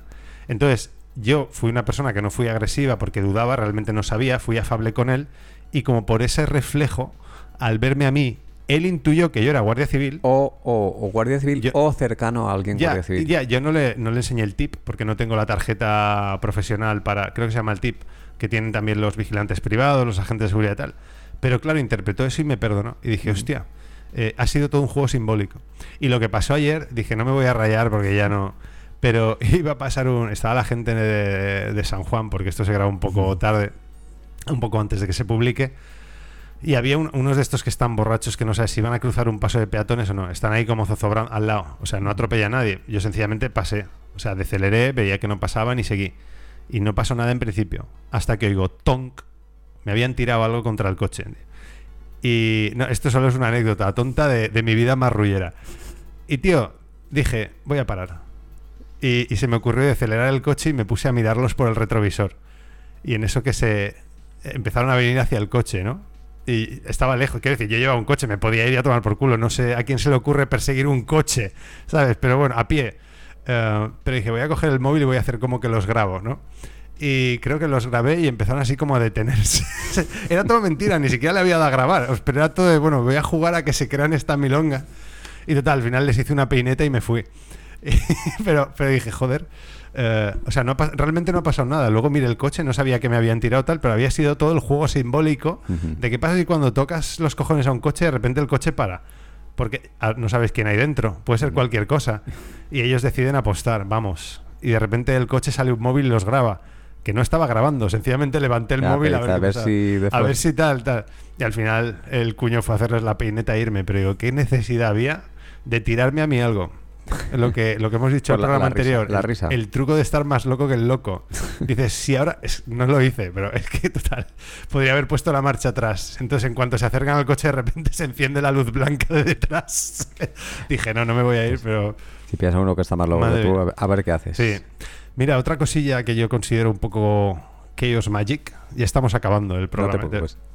Eh, iba con unos venezolanos. La gente de Venezuela es curioso porque todos te pueden contar historias de, de armas, pipas, de movidas que han tenido, de tiros, de que les han matado, ¿no? Iba por aquí por el cabañal. No sé si contesto ya, a lo mejor me repito. Eh, y pasamos a un par de tipos. Y, y de repente nos hace uno. "Ch, ch". Oye, no sé qué tal. Eh, y nos hizo una pregunta idiota. Pero no sé, no sé qué pregunta idiota de si, si- si las olas del mar, no sé qué. Pero quiero decir, son dos marrulleros en una esquina que te están Están llamando y te están parando. voz. Están buscando tu voz. ¿Mi voz? Quieren escuchar tu voz. Vale. Ah, ahí, ahí está. Ahí está. Yo iba con los venezolanos, ¿eh? Que estos te pueden contar historias de... A mí me han contado historias de armas. es- total. Y y no sé qué dije exactamente, pero cambié el tono. Y le dije, bueno, pero ¿necesitas algo? O algo así. No sé cómo lo dije, que lo tiré para atrás, tío. Y los venezolanos me, dije- me dijeron que lo había puesto en el sitio. No me di cuenta, pero dije, en ese momento es eso. Efectivamente, te están evaluando a ver Sí. si eres un pardillo. Y en el momento en que entras en un marco... Que no, en el momento en que tú les metes en tu marco víctima. de yo aquí soy el que mando, Mm.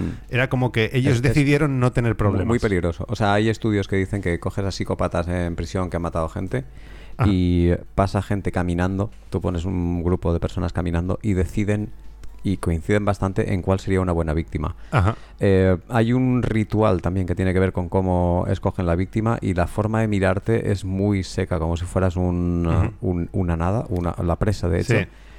Y cuando te marcan, te han marcado porque han visto la forma en la que te mueves, la forma en la que respiras. Eh, es en plan de, ¿me va a causar más problemas o menos problemas? Pero es lo que te decía de que el depredador busca patrones. Si sales de ese patrón, a lo mejor tú eres el depredador. Eh, es que uf, el otro día, yo ya no sé si lo he contado, voy a seguir repitiéndome. Pero alguien iba con mentalidad de tiburón y, y al final le tuve que decir, recuerda que el mayor depredador es el ser humano. ¿Sabes? Para ponerlo en el sitio, sí, de no me vengas a mí con milongas de, de tal. Y que a veces una persona muy beta se puede convertir en muy alfa, entre comillas, hablando como de lobos. O sea, Claro, como es- te tocan mucho las pelotímetras, Son llegar un momento cambios en de que te- actitud. sí, sí, que subas para arriba y digas, cuidado, ya, ya me has tocado demasiado". Ujú. Por ejemplo, un, un caso muy típico. Los... eh, eh, los robadores de coches si- intentan ver si dentro hay un niño o no, porque como haya un niño y la madre pille que el niño está yéndose, se vuelve tan loca que te mata. Una madre, pero estoy hablando 40 kilos, te come, Ajá. te come vivo. Claro, sí, sí. Había una cosa que leí que una madre podía llegar a levantar un camión si su hijo estaba Sí, lo, lo que haga falta. O sea, una madre que le tocas al Mira, niño es capaz de montar una guerra. Un pequeño conjuro simbólico que aprendí y lo hago. si alguien quiere salvarse. No, cuando vas al cajero. O sea, esto no tienes que demostrar ningún poder, es solo símbolos. Tú te plantas y miras hacia los lados. Y el hecho de que si hay alguien observando y ya sabe que estás vigilante, ya le tira para atrás. Y es una forma. Así no me han atracado. no, no, pa- parece una tontería, pero es lo que te dices que te marcan. En el momento en que ves, ven que no tienes miedo, que no vas de. "Hostia, saco el dinero que no me vean y me piro enseguida. No, no. Tú te plantas relajadamente, miras a los lados, pones la tarjeta, miras a los lados, pero sin, sin desesperación. Sí. Y yo creo que eso te protege. No, lo- no me acuerdo dónde lo leí, pero eran consejos de estos. Quiero- Y es solo el juego simbólico. Lo que Sí, quiero haciendo tocar madera porque falta que hable de algo para que salga fuera, me atraquen y me ponga a llorar como, Aquí como- como un niño. Hay mucha madera. Pero aquí en Valencia fui atracado seis veces eh, cuando estaba estudiando. Estaba el camino que va a la Malvarrosa, estaba el hospital donde iban los yonkis y, Ujú. y se- había muchos pidiendo y tal. Entonces al principio era que iban a hablarte, intentar escucharte la voz, por eso lo sé, el porte, de qué forma te diriges, si evitas la mirada o no. Cuatro de ellas fueron muy light, una fuerte y una muy violenta. Yo tuve un atraco hace 30 años muy violento con sangre, no O sea- mía, no mía, y con una navaja volando por ahí y cosas así. ¿De quién era la sangre? la sangre era suya. Eh, Ah, le, le- se la devolviste tú. es que éramos tres y el imbécil pensó, no, con los puños. Sea, la sangre era descarnado mis propios Ah, bueno, puños y la sangre suya. Pero estoy hablando de una situación en la que se te dispara la amígdala y te conviertes en, en Satanás. Ya, yo es que eso- tengo miedo de que me pase porque es verdad, hay un momento que pasar. cruzas un punto. Nadie, nadie puede decir que en un momento mm, se le dispara, te puedes poner a llorar, te puedes quedar congelado, son las, eh, las típicas huida o ataque, y si en un momento tú te ves muy apurado y sabes algo para defenderte, tú lo vas a utilizar. Entonces, en este caso, lo que pasó es que ocurrió eso y yo me quedé con una paranoia increíble y normal, pero ahora, hoy, a fecha de hoy, si alguien voy por la calle y veo la pinta más o menos que va a pedirme algo, la, la reacción mía es muy, muy seca, muy segura y en plan de muy de defensa. Entonces aquello fue un ritual de magia del caos que conformó el- hundiéndole la cara. No, no solo yo, es que además eh, tenía cogido un tío del cuello y le puso una navaja en el cuello. Es- Perdón, el mosquito no se va ni le con puso magia. una navaja en el cuello a, Ah, a un tipo y... ¿Tú o...? No, no, no, él, el, el atracador, a un tío. Pasábamos por al lado y yo dije, por seguridad, dije, pasemos de largo. Pasemos de largo. Como, pues como le dé un corte, lo mata. Y entonces dije, hace que pensó, en vez de 1-4, le sacó el dinero y estaba con un amiguete, que es un tío que estaba muy fuerte, no sé cómo será ahora, Ajá. hace 30 años. Y eh, nada, él le vio la medalla de oro, le enganchó la, la mano, se engancharon los dos así. Llevaba unas Martins porque estaban de moda en aquella época. Las Martins, no es que fuera yo puncarra ni nada, nunca ha sido nada de eso. Pero le pegué un patadón y ahí se lió. parda. Y aún salió corriendo el tío y se llevó la medalla. Ah, amigo. No sé qué Eh, tiene que ver con magia, pero yo he escuchado también algunas así de gente que hacía ninjutsu. No voy a dar más pistas, pero, pero se ve que fue al entrenamiento y le dijo al profesor, que por aquel entonces era inspector de policía, dice. Me han atracado unos y creo que le he clavado la navaja y me he ido corriendo. Y dice, da igual, lo que haya pasado. El, el señor inspector. Bueno, espera, vamos a dar. ¿Te parece si damos unas claves de nombres? Yo me había quedado con Cyber Magic. Sí, pero mm, me gustaría hacer dos Sí, cosas. sí, Claves claro, de nombres y cómo hacer un sello. Eh, Un sigil. Vale, sí, sí, o- explica que es un sigilo. Sí, un sigilo viene de Austin Osman Spare, que había estudiado... Austin. Osman Spare, Ajá. creador de una religión mágica, el Zoskia Cultus, el culto de Zoskia, que tiene mucho que ver con Tao, Ajá. taoísmo y tal. Él había estudiado las vidrieras y vio muchos símbolos que no eran exactamente religiosos. Ujú. Era un tío que Aleister Crowley lo define como perverso. No sé qué, qué haría. Y tiene una- un sistema que es generar un sello. Un sello, un sigil, que es como yo, porque sello no acabo de, de- de- de intelectualizar tan, tan sencillo. Es un símbolo creado por ti, como un sistema artístico mágico que tú dibujas poniendo un deseo. Pones, es mi deseo o, o es mi voluntad eh, conseguir tal, tal, tal. Hay que tener cuidado con lo que se desea. Porque si dices, es mi deseo tener dinero, a lo mejor resulta que podría ocurrir con estas cosas que mm, fallece tu tío favorito y tienes dinero, pero se te Ah, claro, el cambio. Habría que hacer adivinación primero y después habría que hacer un, una- un sello con una voluntad. Vale la pena que sean cosas eh, concretas, pero de, de- si es dinero, pues eh, lo pedimos siempre. Más Ajá. fuerza, más voluntad, cosas así, más, más interesante. Y una vez tienes ese, quitas las vocales, quitas las eh, repetidas y con las letras que te quedas haces un dibujito que para ti te dé la sensación de que es lo que tú estás intentando Sí, creas un símbolo con el significado que quieres encerrar. en lugar de usar letras o palabras, tú creas tu propio símbolo. Puede ser un murciélago, un dibujo, un tal, lo que sea. Bueno, has visto este tatuaje que llevo aquí, ¿no? Igual, sí, me lo Yo llevo un círculo de un centímetro de, de radio, de diámetro. Es- no, que hay gente que me pregunta y es que es un sigilo también en sí Es mismo. un sigilo. Pero claro. es solo un círculo. Yo quiero, yo quiero ponerme alguno en el cuerpo, pero, pero que tiene todo el sentido del mundo. ¿eh? O sea, hubo un momento en que me dio por hacer meditación y salí de un estado muy neurótico hacia lo que decíamos de la disolución. Si te descompones demasiado la mente, te vuelves tonto Demasiado también. tarumba. El ego del meditador, ¿no? Claro, vi un momento en que ya no me preocupaba lo del mañana ni el pasado, el- la hora era relativo, no me asustaba con las cosas, eh, me veía como un punto adimensional con un intercambio de materia alrededor. Quiero decir, era como todo muy etéreo. Había salido de ser Woody Allen a ser Buda Allen. Buda Allen. Buda Allen, ¿vale? Entonces dije, esto lo quiero catalizar. O sea, necesito un recuerdo que me diga que mi mente puede estar en ese estado. Entonces, cada vez que lo veo, puedo, puedo acercarme hacia ese estado, claro. Entonces, en momentos muy Hay una neuróticos, cosa de mucha importante, ansiedad. lo marcaste con, con dolor. Sí, Y eso es importante porque lo, lo marcaste en tu cerebro. Es decir, ahí hay mucho, mucho de lo que voy a decir después. Porque el sello, rapidísimamente, una vez tienes el sello, el que ya te convence, el proceso de elaboración ya estás haciendo mucho en el cerebro, lo tienes que instalar dentro. Y esto Sí. viene muy freudiano. ¿Cómo Ajá. metes una idea en tu cabeza sin que tu mente racional la, la pare? emocionalmente o a nivel visual. Tú quieres meter algo, un- una, una idea en tu cabeza, tipo Inception, que no la has visto. Ajá. Quieres meter una idea en tu cabeza y quieres que el portero racional, freudiano, no lo pare. No para el gol. Sí. Entonces, ¿cómo no para el gol? Tienes que entretener al portero. Y hay dos formas de entretener al portero. ¿Cuáles Ajá. dos formas son? Sexo y muerte. Ajá. Entonces, tienes que hacer un ritual en el cual, eh, muy peligroso lo de la muerte, que te estés mm, como medio asfixiando y en el momento estás súper terrible, que el portero está pensando en sobrevivir, meter el gol, mirar el sello y meterlo en la cabeza. Y la otra más divertida es el sexo. Por eso los brujos utilizan mucho el sexo. Cuando tú estás teniendo un orgasmo, en teoría el cerebro está, el portero está un poco atarantado, chutas a gol y entra dentro. Y una vez entra dentro el sello, lo rompes, lo quemas y lo olvidas. Ajá. ¿Y qué ocurre? Que esto, pues bueno, es la forma más tontoide de magia del caos. Eh, esto tiene una potencia espectacular. Esto funciona. Y dices, ¿por qué? ¿Por PNL? ¿Por, por mm, C3PO? ¿Por, por qué funciona? Por neuroplasticidad. Alguien, alguien en el pasado supo que esto funcionaba y se autohackeaba el cerebro con estas cosas. Entonces, vamos a empezar a tener a gente haciendo sello. Sí, dibujitos en papeles y quemándolos mientras se masturba mirándolos. Pues mira, pues Pues, es una pues, de las técnicas con masturbación. Sí, si no tienes partner, puede. Es que con partner igual tener- se te olvida el sello.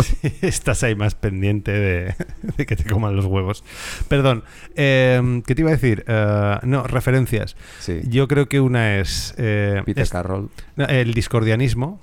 ¿El discordianismo es Peter Carroll? No, el discordianismo es, Cy- eh, Cyber Magic. P-S-Y-B-R Magic con Sí. CK al final. Eh, no, pero el discordianismo es.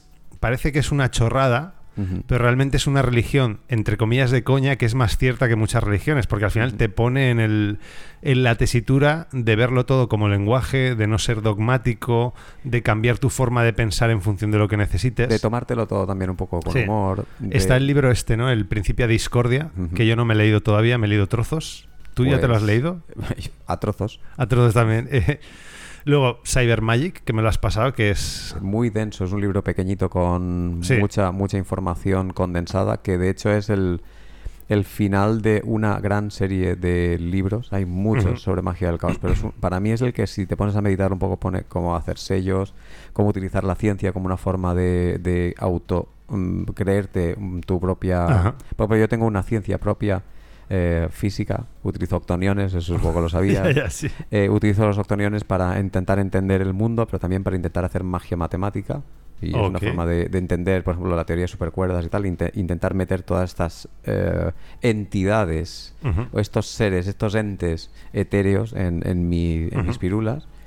Y, y qué más, pues algún libro, hace tiempo que leí mucho de, de, de- ahora la- el listado de todos los que tenía no me acuerdo.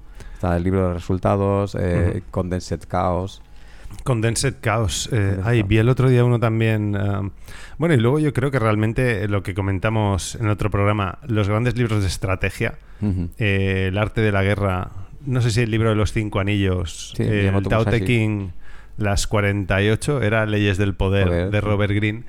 Ah, son libros que más o menos te enseñan a desarrollarte sin... Es que, a ver, perdón, yo tengo un problema con el cientifismo. Quiero decir, eh, tú puedes decir, una vez conocí a un tipo que era doctor en biología y al mismo tiempo se había metido lo que no está escrito ayahuasca. Entonces ¿Qué él, veía por un lado, eh, no, la realidad es la misma, es el caos, la planta que tienes delante. Y él la veía desde dos dimensiones. En una era biología molecular, histología, ¿sabes? Ecosistema, eh, lo veía de- con los códigos científicos. Y en otra, él hablaba de los espíritus de las plantas. ¿Por qué no? De la madre no sé qué, el pero, padre pero no eso sé es qué. completo, eso está Sí. muy bien. Te diré por qué. Eh, en Salamanca yo estudié dos cosas. Filosofía, que es racional, y Mm. magia, que es emoción.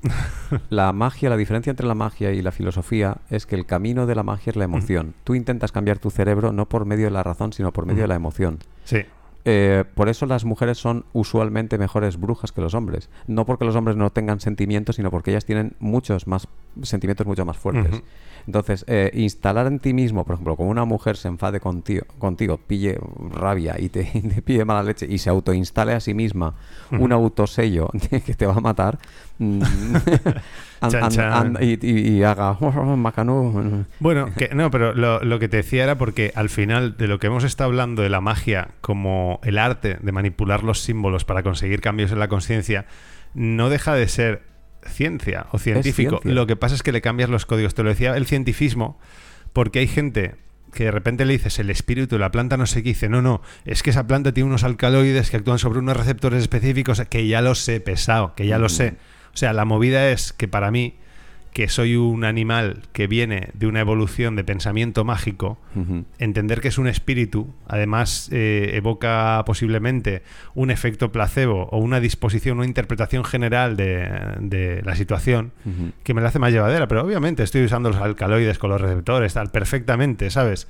Lo que pasa es que a lo mejor alguien dice, no, una cucharada de no, no, necesitas una báscula, y digo que en una cucharada hay De eh, de fitoterapia, por ejemplo, tienes más o menos el principio, la cantidad de principio activo que necesitas, Mm. más menos, pero la tienes. Entonces, el hecho de llevarlo a lo simbólico no significa que sea pseudocientífico, sencillamente es que se está revistiendo con unos códigos que tienen más que ver con lo que Terence McKenna llamaba el archaic revival, o sea, interpretar el mundo como lo hacíamos eh, en la era precientífica, desde el, desde el relato, desde el simbolismo, Pero desde una, la magia. una cuestión muy importante es que cuando se habla, en- sobre todo en Internet, se habla de la ciencia. Es muy importante que no hay una ciencia, que la interpretación de lo que es ciencia nadie la puede definir. Por ejemplo, Bueno, eh, ¿qué, qué es ciencia? Pues dicen, no, bueno, si tomo las tesis de, de, de Bunge, eh, ciencia es una cosa. Si cojo las tesis de Feyerabend, ciencia es anarquismo epistemológico, vale cualquier cosa y tal. Bueno, si cojo, de pero verdad, lo- Descartes, si coges el método cartesiano, el método cartesiano que ya se ver. pasó un poco es la búsqueda de la certeza. Pero Yo hoy creo- día no buscamos sí. certezas, buscamos verdades. Pero yo entiendo que la ciencia es eh, una intención por definir la realidad, por acotarla, por predecirla de una forma específica. Quiere decir, no permitirte las alegorías en exceso o no permitirte... ¿Te gusta mucho Escotado? Pues Escotado dijo una definición de ciencia que es la ciencia es un mito muy preciso. Exacto, mira, está, está muy bien.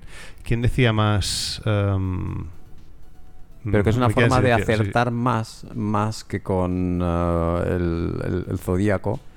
Acertas Claro. más con psicología porque la psicología es... Vuelvo a, sí, vuelvo a lo del código fuente. Es un código fuente que es muy capaz de no perderse. Porque, claro, cuando lo llevas al ámbito simbólico, una cosa es que tú eh, hables de, de un Valium, por ejemplo, como un espíritu calmante o algo así, ¿no?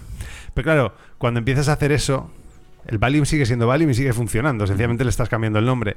Pero ahí ya empieza la gente a meter cosas que ya son pseudocientíficas. Entonces. La ciencia lo que intenta es separar lo que funciona de lo que no de forma muy específica. Yo creo que el mago se encuentra cómodo eh, llamando a lo que funciona como le da la gana y dejándose perder entre cosas que no funcionan porque tampoco le da miedo. Pero claro, ahí luego hay una tercera pata, que es todos los magufos. Toda la gente que empieza con la mecánica cuántica de una Y- y- y a forma... desvariar, y a desvariar. Claro, sí, sí. Has nombrado a Giordano Bruno. El problema, para mí, problema que tiene la ciencia es que intentando ser objetiva, ha dejado de parte fuera lo que tenía la alquimia. La alquimia buscaba crear oro del plomo. Bueno, pero es- el, el plomo del oro son dos cosas. Ahí Es está. A nivel exterior y cambiarme a mí Ahí mismo. está, sí. O sea, cambio Ahí- el exterior y me cambio a mí. Está, ¿cómo se llama? Eh, Hermes. No, pero eh, ¿cómo, ay, ¿cómo se llama el libro ¿El este? Lo, tengo ahí, el Kibalión, claro. Eh, claro, los herméticos o los creadores del Kibalión lo que dicen es precisamente eso, que transmutar el plomo en oro es una alegoría sobre la iluminación. Eh, eh, tu mente o tu alma es el plomo, tú eres el plomo y tienes que llegar al oro. Pero luego viene alguien que es estúpido, que lo ve todo de una forma demasiado cientifista o literal y dice, ah, ah, que esto me va a hacer rico y dices, no entiendes nada. Sí, sí que te va a hacer rico, pero Es la que- riqueza no es la riqueza que tú crees. Claro, claro. Eh, es que, claro, la, la riqueza de la que hablan es otra. Es una persona madura, no materialista, que sepa manejarse, que sepa aceptar la vida de una forma más estoica. pero al ¿sabes? mismo tiempo también generas oro. Oro. pero eso es magia y no lo podemos explicar. Es, es muy difícil, pero sí Aunque- que es así. El alquimista cambia la Sí. realidad exterior e interior a la vez. Aunque cuando pase será indistinguible de la ciencia. Eso es que- Eh, ¿Nos falta algún otro libro así? No sé, estaba mirando, pero... Tengo aquí un libro para aprender holandés, otro chino. De, no me he hecho bibliografía, pero bueno, es buscar magia del caos y buscar los serios. De lo que has dicho de los falsos, por ejemplo, la teoría de supercuerdas está basada en una serie de, evento, de, de elementos matemáticos y bichos y, y cosas así y tal, muy complicadas. Eh, la, la teoría que lleva de, del- de la, la búsqueda de simetría a la teoría de cuerdas es maravillosa. El problema está en que no conseguimos atar todo eso. Entonces, em, ¿qué diferencia hay, por ejemplo, entre una teoría magufa y la teoría de supercuerdas? Pues la teoría de supercuerdas no ha conseguido acertar nada aún.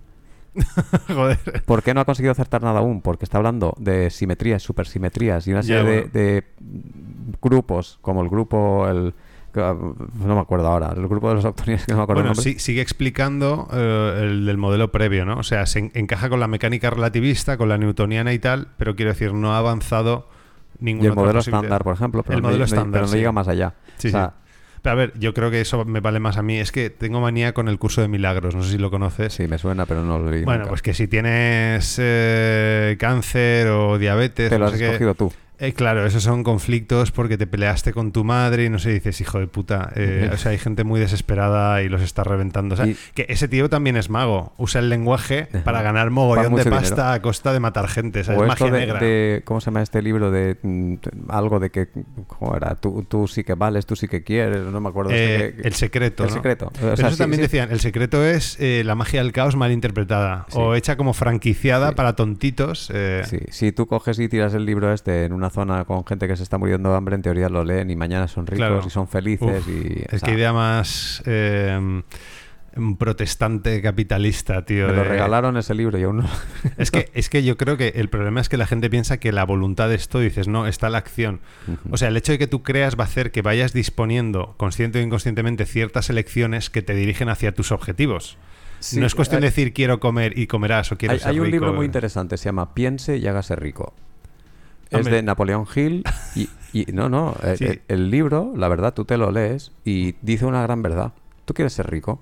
Hombre, primero vas a tener que pensar cómo Tú ser. piensa, pero después obsesiónate en ser rico y en nada más en la tierra y te digo yo que el año Mm. que viene eres rico. Buah, pero ¿conoces la película Pozos de Ambición? No, Han pasado siete años, ya puedo... cuéntamela. No, es la historia de, de un hombre. Buah, eh, la he visto solo una vez, pero me fascinó. El final eh, es un hombre que encuentra petróleo. Pero Mm. claro, el hecho de hacerse rico, ir solo a por el dinero, hace que todo el resto de su vida se vaya a la mierda. Ah, Vas- Rashomon creo que va a hacer lo mismo, ¿no? es- ¿no? lo sé, pu- puede que sea una, una reinterpretación del mito. Pero me pareció, claro, eso, en fin. Es que también, eh, aquí entra también muchos preju- prejuicios míos, ¿no? También creo que la gente que solo ansía el dinero, primero, tiene algún conflicto interno que hace que necesite eh, satisfacer las figuras paterna, materna y tal. Eh, muy y- buena en esa. Y Sí. también un- Y luego que no han entendido lo de transformar el plomo en oro. Que, que la verdadera riqueza es no necesitar, que era lo que decían los estoicos. Y también muchas veces eh, una forma de tener control sobre el mundo y, y también mucho de genio. Hay Claro. gente que tiene mucho dinero que lo ha ganado, no es que le ha tocado en ningún sitio, Sí, lo ha tiene ganado y lo gana con capacidad. Pero esa necesidad de, control también debe apuntar a algún tipo de fobia o de miedo a De perder miedo, el de control. miedo. Es que eh, para mí el, el filósofo maestro es Diope- Diógenes de Sinope. Que es eso, es- Apártate. Eh, sí, pierde, o sea, apártate que me tapas el sol. Eh, es que eso, pierde el miedo, se convierte en el más grande y en el más rico porque le suda la polla todo. Ajá. Y hasta que viene, ¿quién era? Carlomagno. Ale- eso? Alejandro Magno. Ale- que dice, ¿qué te puedo dar, gran Diógenes? Y de apártate. Pídeme lo que, pídeme lo Sí, que pide- quieras y te, y te lo doy. Apártate que me tapas el sol, tío. Y uno le dice, si aprendieras a adular a Alejandro, no tendrías que comer lentejas. Y él dice, Eh, Eso se lo conté el otro día a un chaval, sí, sí. Eso era que había un... ah, se ve que un parlamentario... No sé si la historia será cierta, pero había un, un, un parlamentario, un senador algo así, que lo vio comiendo lentejas y dijo, ay, eh, Diógenes. Es que me las he repasado todas, Sí, ¿eh? sí. Ay, Diógenes. Si aprendieras. no, no, sí. Si, si te arrodillases ante el emperador no tendrías que estar comiendo lentejas. Y el tío le dice, si supieses plantar lentejas, no tendrías que estar arrodillándote ante el emperador. Es que es muy bueno, tío. O en chino también hay una historia de, de un tipo que lo llaman para ir al, al gobierno y le dicen, vente para allá que el emperador te quiere. Y dice, ¿has visto la tortuga esa que hay allí? Hombre, hay una tortuga muerta, hay un caparazón. Dice, por lo mismo, yo no quiero ir allí para que me encerréis ahí medio muerto. Ostras. Diógenes, tío. Hay uno que. Una historia que cuenta que le pillaron masturbándose en el ágora porque tenía ganas, ¿no? Y dice, pero no puedes masturbarte aquí. Y dice, uy, ojalá se curase el hambre rascándose la barriga. que estaba rascándose las pelotas. en fin, pues yo creo que hemos cumplido la hora. Hemos hecho un programa mágico que. Que hemos hablado poco de magia, pero Es- bueno. mm, Mm, Ya, no, no, pero creo lo que quería yo era dar las bases, eh, o sea, algunas referencias para que la gente busque y sentar la idea de que es el lenguaje el que mueve. Cuando hablamos de magia, eh, no, es, no es abrir una caja y que aparezca lo que queremos, sino que es jugar con la significación y con nuestra estructura frente Y, al resto. y muy importante, y esto sí que hay que dejar una advertencia, un disclaimer. Eh, todas estas cosas son muy peligrosas. O sea, es como intentar decir voy a jugar con drogas, porque como las drogas son Ujú. divertidas y voy a recrearme con ellas. Te puedes volver loco. Sí, Es- de hecho hay una frase que dice, hay mucha gente que ha entrado y no ha salido. ¿Por qué? Porque estás jugando intentando romper la estructura de la realidad y si tú rompes la estructura de tu realidad, cuando vuelves la realidad no es la misma. Efectivamente, sí. Si tienes la capacidad de asumir y tragar eso, no pasa nada. Si no tienes esa capacidad, no va a haber forma de que vuelvas porque la realidad que vuelves no es la misma. O te puedes dedicar a, a cualquiera de las religiones que vienen con la magia blanca. Esto me Eso dijo un mentalista el otro día. El, el cristianismo es magia blanca, es una estructura simbólica que consigue unas experiencias pacíficas. Hay gente que, el judaísmo, eh, el en, vez de, de entrar y salir mal, lo que hace es en- entrar en estos sitios y salir y hacer un podcast. Ajá, sí. No, no, esto es verdad, todo esto es lenguaje. Yo me estoy dando cuenta, ya para ir cerrando el programa, de que estos meses que está haciendo el podcast, eh, esto me ha servido a mí para aliviar mi mente, porque he ido reestructurándola, he ido vehiculando mi rabia y poco a poco estoy más tranquilo, muy, más seguro. Muy bueno. Esto es un super sigil. Y claro, y, y el, el hecho de... mm, De hecho, se llamaba la nada, por ese sentimiento nihilista de... em, fíjate que este rito a mí me hace que cada vez tenga que limpiar la casa. Entonces, no, no, estoy mucho Una vez al año. Sí, sí, sí. Entonces, nada, sirvió para reflexionar. Bueno, cerramos ya, ¿no? Eh, Pues sí. eh, ¿Te acuerdas de todo o lo digo yo? No, dilo tú porque yo no tengo tan buena memoria. que si has llegado hasta aquí, a lo mejor ya lo sabes, pero estamos en lanada.net. Ahí te puedes suscribir al newsletter para que te avisemos en algún momento cuando haya nuevos episodios. Tienes también acceso a todas las plataformas de podcasting donde estamos, porque esto no, no lo paga nadie, esto es libre, esto depende de mi cuenta del banco, entonces no es ni Box Original, ni Spotify, no sé qué, nos tienes en todos los lados. Y que si quieres escribirnos, nos puedes escribir y se va a leer todo a bla bla bla arroba lanada.net. Y, y hasta aquí, pues este es un programa que ha quedado muy positivo, muy bonito y muy mágico, ¿no?